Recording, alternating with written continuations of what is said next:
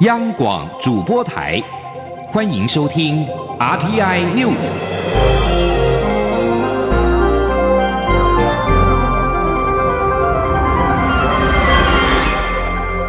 听众朋友您好，欢迎收听这节央广主播台提供给您的 RTI News，我是张顺祥。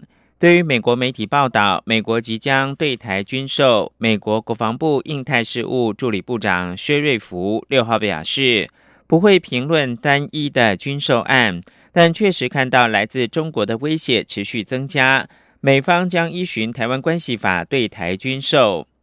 美国国务院六号以不具名发言人背景的说明方式回复中央社邮件时表示。在正式通知国会之前，美方不会对任何军售或武器转让做出评论或者是确认。对于台湾的国防采购需求，可向台湾方面求证。薛瑞福出席华府一场研讨会之后接受访问，对于路透社关于美国销售价值二十亿美元的 M1A2 艾布兰战车与其他武器给台湾的报道。他首先表示不会对单一的军售案进行评论。他接着指出，确实看到来自中国的威胁持续增加，中国的侵略性行为并没有改变。美方会履行《台湾关系法》义务，提供台湾军备项目。路透社五号引述四位熟知协商内情人士透露。美国准备销售价值二十亿美元的一百零八辆 M1A2 艾布兰战车与其他武器给台湾。未获授权谈论此事而要求匿名的人士说，美国行政部门已经非正式知会国会这项军售案。国防部随后发布新闻稿证实，有关这项军购案，国防部已经向美方提出发价书需求信函。目前均按照相关的军售程序执行，进度正常。已经有四十年历史的北美事务协调委员会六号正式揭牌，更名为台湾美国事务委员会。蔡英文总统亲自的出席主持，总统致辞表示，改名是以实际行动为台美关系创下新的里程碑。也凸显台美伙伴关系不仅更加紧密，更成为印太地区的良善力量。总统并且强调，一定会确保台美关系稳健前进，一起推动更自由、更开放的印太区域。请央广记者王兆坤的报道。蔡英文总统在揭牌典礼致辞表示，北协正式揭牌改名为台湾美国事务委员会。在台湾关系法立法四十周年这一年，透过双方累积的互信和默契，以实际行动为台美关系创下新的里程碑。总统指出，在当时外交处境艰难的时刻，我方以务实的态度将对美事务机构称为北协。但不管是四十年前或现在，我方一直相信，无论面对任何困境，历史将站在坚守价值的人们那一边。而经过四十年的努力。今天，台湾和美国的伙伴关系不但比四十年前更加紧密，更成为印太地区一股良善的力量。总统表示，今年也和美国友人一起庆祝美国在台协会成立四十周年，以及内湖新馆的落成。在新馆的启用典礼上，他曾说过，在瞬息万变的世界中，少数不变的事情之一，就是台湾对印太地区和平、安全及稳定的承诺。总统说：“那么，身为总统，在这里，我要重申维护民主台湾的决心。民主对我们来说，不是一个口号，是人民的生活方式，也是维护人民尊严的一个基本的价值。那么，基于对民主价值的共同的承诺，我会确保台美关系稳健前进，一起推动更自由、更开放的印太区域。”美国在台协会台北办事处处长李英杰致辞表示，台湾关系法不仅加惠美国与台湾人民，也为世界各地人们增益良多。他相信北美事务协调委员会改名为台湾美国事务委员会后，能更精确反映此机构在深化及强化美台友谊方面日复一日所做出的贡献。李英杰强调，他很荣幸在此重要时刻带领美国在台协会协助美台关系朝下一个里程碑迈进，继续在既有的稳固根基上开创耀眼的未来。此外，针对外电报道美国将出售战车与飞弹给台湾一事，总统在会后受访时指出，军售是新闻报道，所以要等有进一步确切消息时再对外说明。但另一方面，政府会强化国防自卫能力，也会做区域和平稳定的贡献者。至于国际间对台湾的支持，总统认为，经过政府这段时间的努力，国际间对台湾的重视以及支持。都在持续增加。中央广播电台记者王兆坤台北采访报道。媒体报道，救国团近期招揽高中生到大陆。陆委会发言人邱垂正认定，活动合作单位是陆方的统战机构，救国团则是曾经仅协助行销，而且活动应该是属于一般的文教交流，没有违反到相关的规定。媒体报道，救国团今年暑假将推出两岸青年上海行、七彩云南活动队等活动，招揽高中生到大陆。大陆委员会在六号召开例行记者会，发言人邱学正在媒体的询问之下表示，上述活动是陆方主办单位对台统战组织，具有浓厚的官方色彩。陆委会提醒相关单位不宜呼应陆方对台统战的做法。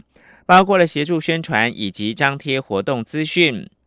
对此，救国团六号深夜发布新闻表示，救国团没有办理两岸青年上海行、七彩云南活动队等活动，而活动经费都由大陆研究文教基金会负责，跟救国团无涉。救国团仅协助行销。回应稿，并且表示，救国团认为。该基金会举办的活动应符合台湾地区与大陆地区人民关系条例第二十三条以及相关的法规。继续把新闻焦点关注到是二零二零总统初选各党的情况。民进党总统初选十号开始进行初选民调。民进党邀请登记初选的蔡英文总统跟行政院的前院长赖清德阵营代表到党中央查验母体抽样程式，并在双方代表的见证之下，抽出了民调所要使用的二十五套样本，随后封存留用。民进党秘书长罗文嘉强调，抽样的过程以及抽样的母体已经经过双方确认无误。绝无任何调包舞弊的可能。请记者刘玉秋报道。民进党总统初选八号将进行电视政见会，十号起执行初选民调，采三方对比式民调。蔡英文总统与行政院前院长赖清德分别与国民党高雄市长韩国瑜、无党籍的台北市长柯文哲对比。由于此次总统初选首度纳入手机民调，采手机市话民调比例各半，引发外界质疑恐有作弊疑虑。对此，党中央六号邀请蔡赖双方阵营代表赴党中央查验母体抽样程式，并在双方代表及律师等人的见证下，抽出二十五套样本封存留用。民进党秘书长罗文嘉表示，经蔡赖双方代表确认，抽样过程及母体绝无任何调包舞弊的可能，坊间的传闻都不会发生。六月十号开始的民调执行样本，在今天下午啊，全部。这个抽出完成，那城市跑完手机的测试，跑完这个呃家户的测试，都测试两次，前后对比没有问题，然后再看着把这个城市跟着母体烧到光碟，然后全部完，每个人在这些光碟上密密封签字，然后送到保险箱，双方的代表都全程参与。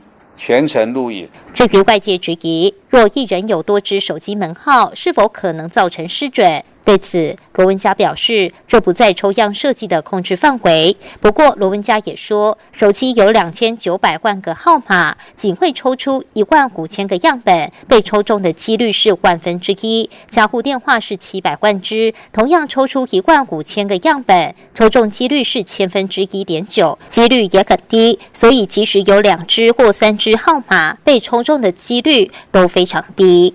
中央广电台记者卢秋采访报道。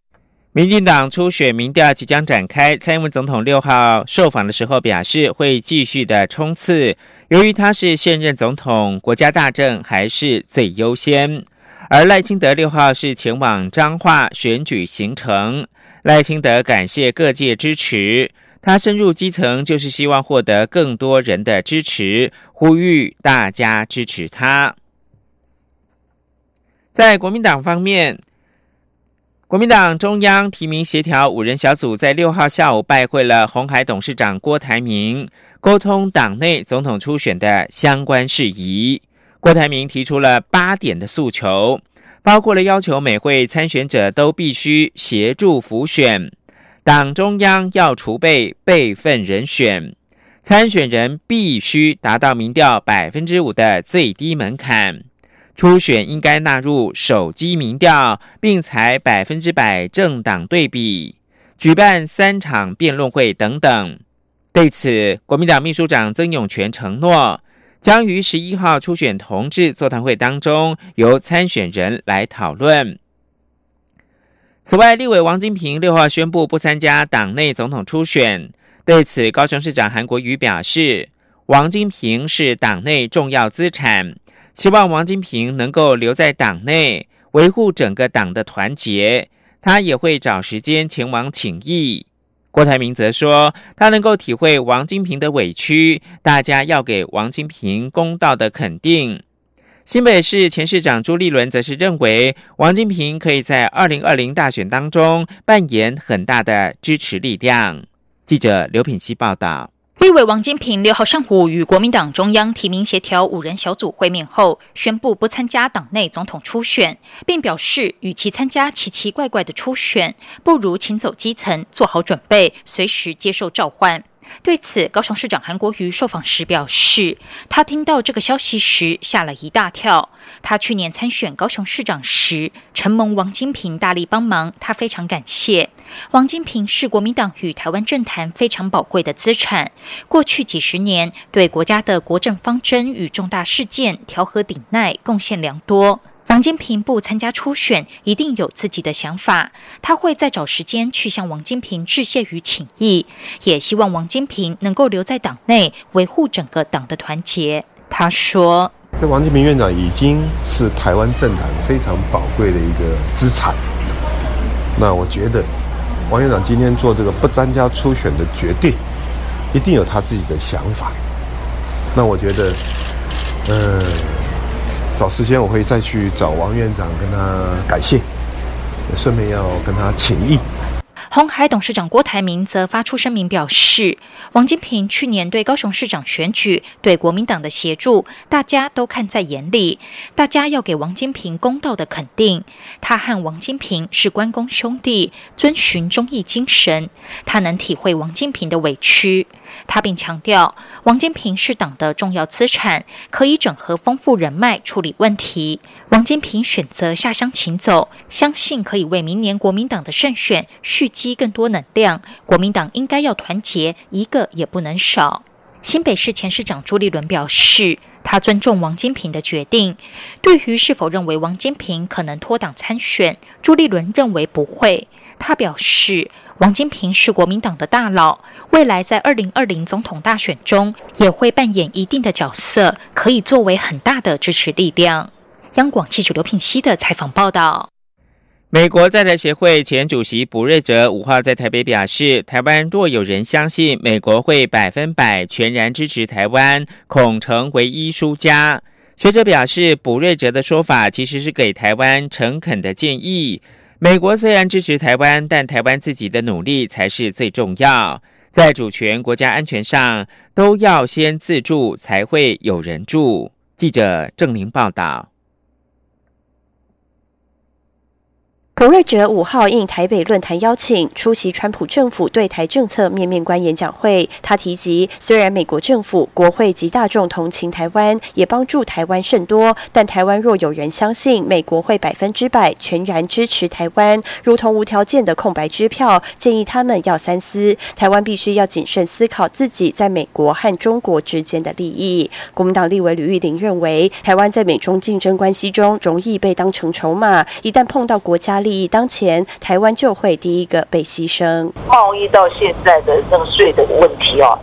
他们都是在角力当中了，那我们夹在中间的话，变成他们的筹码。而且美国是利益，美国利益优先啦，所以我们要注意到，人家都是以国家利益为先，我们自己要谨慎了，不要被伤害，呃，被波及到。台湾智库咨询委员董立文则说，普瑞哲的话中最重要的是，美国是支持台湾的，但不等于给台湾一张空白支票，并非台湾自意想做什么，美国都会支持。毕竟美国有自己的国。家利益也有美中关系的考量，同时普瑞哲也是建议台湾不能百分之百相信美国、依赖美国。我我觉得这一点本来也是对的啊，本本来本来就是正确的。无论是我们自己国国家的主主权哦，独立的地位，啊台湾的安全、台湾的国防。我们自己的努力，努力是最重要的。然后我们自助啊，然后才会有好人住。董立文说，美中关系本来就是方方面面，过去历史上也的确发生过美中关系发生问题，双方谈判时把台湾问题也纳进来，但在战略的层次上不可能被交易，因为台湾的国家安全利益与美国的国家安全利益在亚洲是高度重叠。如果台湾被中国统一，美国很可能就要退出西。太平洋，董立文也说，到目前为止，川普政府仍是全力力挺台湾，无论在国际空间、外交、政治、军事上，甚至在美中之间政治意识形态、人权议题的交锋等，因此目前还看不到普瑞哲担忧的情况发生。央广记者郑玲采访报道。国际新闻：俄罗斯总统普廷六号表示，俄国准备放弃二零一零年跟美国签署的新战略武器裁减条约。他还说，假如华府当局持续破坏全球军备控制体系，那将会是全球性的灾难。普廷在圣彼得堡一场经济论坛发表谈话说，华府对于延长新战略武器裁减条约一事，并没有兴趣进行谈判。这项条约规定，两国核弹头数量必须远低于冷战时代的限制。普廷还指责美国在两千零二年退出反弹道飞弹条约，然后又在今年二月终止遵守中程和飞弹条约，破坏了全球军备控制体系。新战略武器裁减条约是美国前总统奥巴马跟俄国前总统麦维德夫二零一零年所签署，条约将在二零二一年到期。这里是中央广播电台台湾之音。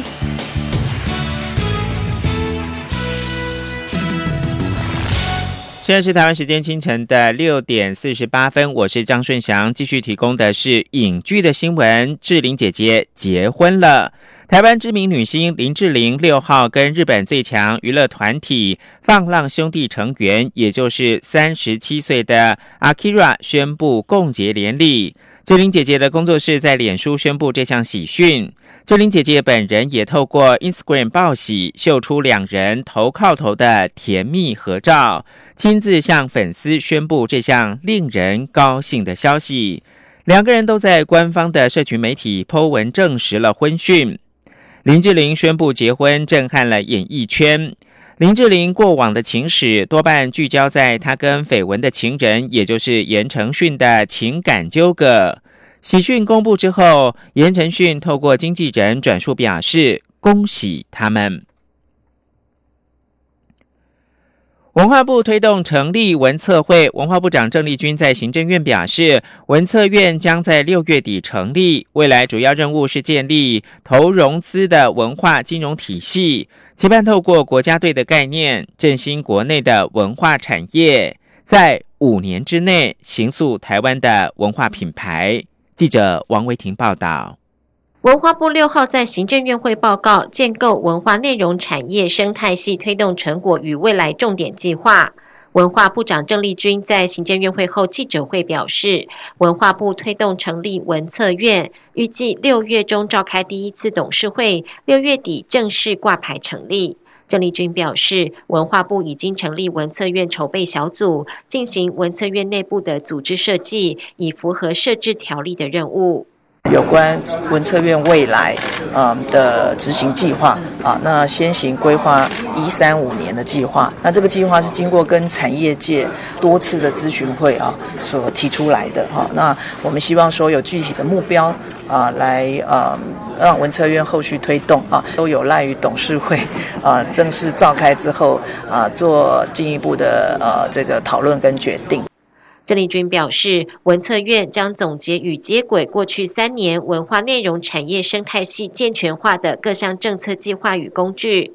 过去透过辅导金跟前瞻基础建设，在文化部建立奖补助机制。未来文策院最重要的任务，则是建立投融资的文化金融体系，提供产业需要的市场动能。国发基金将投入新台币一百亿元，为由文策院执行投资，点燃民间投融资的动能。郑丽君表示，文创投资第一二期已经看到民间投融资动能开始产生，近一年来也看到国际资金媒合，乐观期待透过文策院平台形成民间文化金融体系，并透过文策院积极打通国内外通路，在五年内形塑台湾文化品牌，让台湾文化成为亚洲新兴文化潮流。中央广播电台记者王威婷采访报道。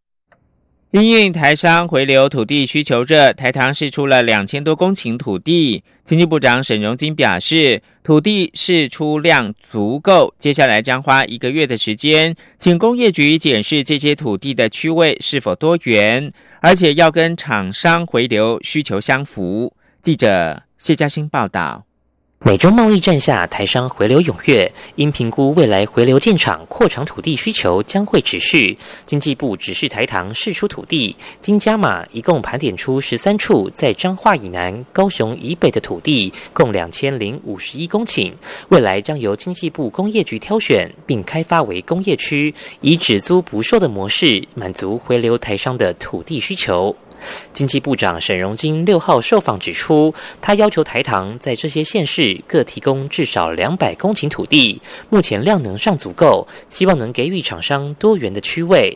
现在则请工业局检视这些土地是否与厂商需求相符，一个月内检视完毕。他说：“我会请工业局帮我先去跟台糖去检视一下他所提供的这些土地的区位。”有没有符合产业界要的生活机能？有没有 OK？慢工贴贴出来，高不亚工啊，这个东西不符合，那这样你白忙了嘛？沈荣金也提到，北部因政府较难再有土地释出，目前会鼓励厂商将厂房立体化，并且协助煤核闲置土地。另外，经济部比照台商回流方案，正规划给中小企业跟留台湾企业一套协助方案。沈荣金指出，目前尚未敲定，但主要还是会从水电、土地等方面给予协助。中央广播电台记者谢嘉欣采访报道。桃园市空服员职业工会自五月十三号发动罢工投票，已经有四千多名的会员投票，其中更有三千多名长荣空服员前往投票。超高投票率已经远远的超过工会当初设下的罢工双门槛。工会也将在今天七号上午开始开票，并且全程录影，同时邀请主管机关到场见证，以昭公信。央广记者吴丽君采访报道。空服员工会发动的罢工投票已于六号晚间六点截止，其中长荣分会投票率超过九成，共三千多名长荣空服员投票。华航分会也有超过一千名空服员前往投票。由于工会承诺需拿下全体会员过半同意的两千九百六十七票，以及长荣分会八成同意的两千六百二十一票，才会正式发。发动实质罢工行动，因此这一项超高投票率已远远超过工会当初设下的罢工双门槛。工会也将于七号上午假中华电信工会进行开票，并在开票前夕发出声明，强调罢工投票程序为工会内部民主和自治范围。从长荣空服员对罢工投票的踊跃支持，已充分。显现工会诉求，具有空服员的民意基础和集体意志。此外，工会也表示，开票过程将全程录影，中间票轨运送也委托保全公司。开票时也邀请工会律师和主管机关桃园市政府劳动局、劳动部到场见证，以示公信，并确保工会罢工程序公正合法。同时呼吁长荣航空公司正视工会名义，不要继续抹黑工会的诉求和罢工合法性。空服员工会虽在罢工投票期间主动递出橄榄枝，承诺端午连假不罢工，并邀请长荣航空董事长林宝水出面协商。不过，双方五月下旬两度重启协商，依旧无法达成共识，甚至一度为协商过程是否开放直播陷入僵局。最后，工会于五月底致函长荣，表达罢工投票后仍开放协商的意愿，也同意在三项条件下接受长荣的提议，也就是直播协商过程接受公开检验。不过，遭长荣航空质疑，工会既同意直播，又为何要设下由第三方公证人士主持、开放专业意见进入协商，以及直播因限定次数等限制？最后，双方在缺乏互信下，迄今仍未敲定何时再度展开协商并开放直播。中央广播电台记者吴丽君在台北采访报道。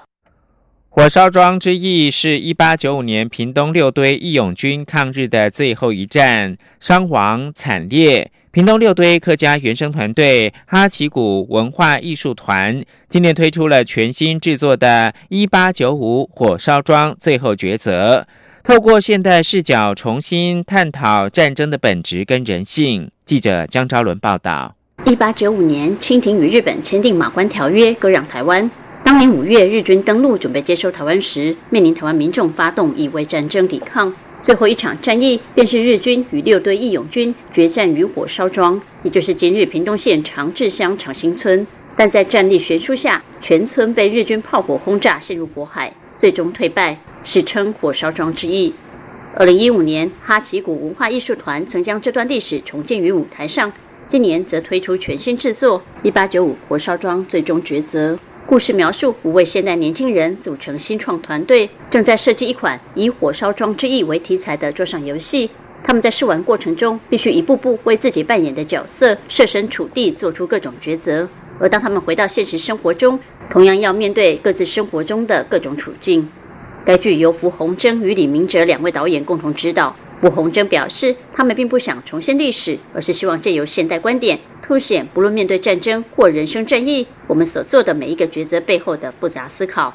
用历史与当代对话，傅红征说：“我们希望就是说，也可以看到历史的呃人的生命的矛盾，以及当今这些年轻人他们在创业时候的矛盾，所以这个矛盾会互相的呼应啊牵引。”那也也也可以有一种力量的辩证哦在里面。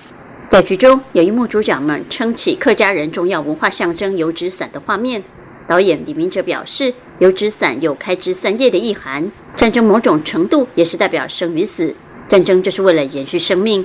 这样的安排可以让历史更有温度，更贴近现代人的情感。哈奇谷文化艺术团团长李荣峰表示，火烧庄之役不只是客家人抗日历史印记。透过艺术文化重新诠释，相信不同族群看了都可以从中获得一些养分和启发。这些养分会让台湾人或你我更有存在感。中央广播电台记者张昭伦台北采访报道。最后提供给您是美国军事学院，也就是西点军校表示呢，一辆军用卡车六号意外的翻覆，导致一名军校学生丧命，还有二十二名学生跟士兵受伤。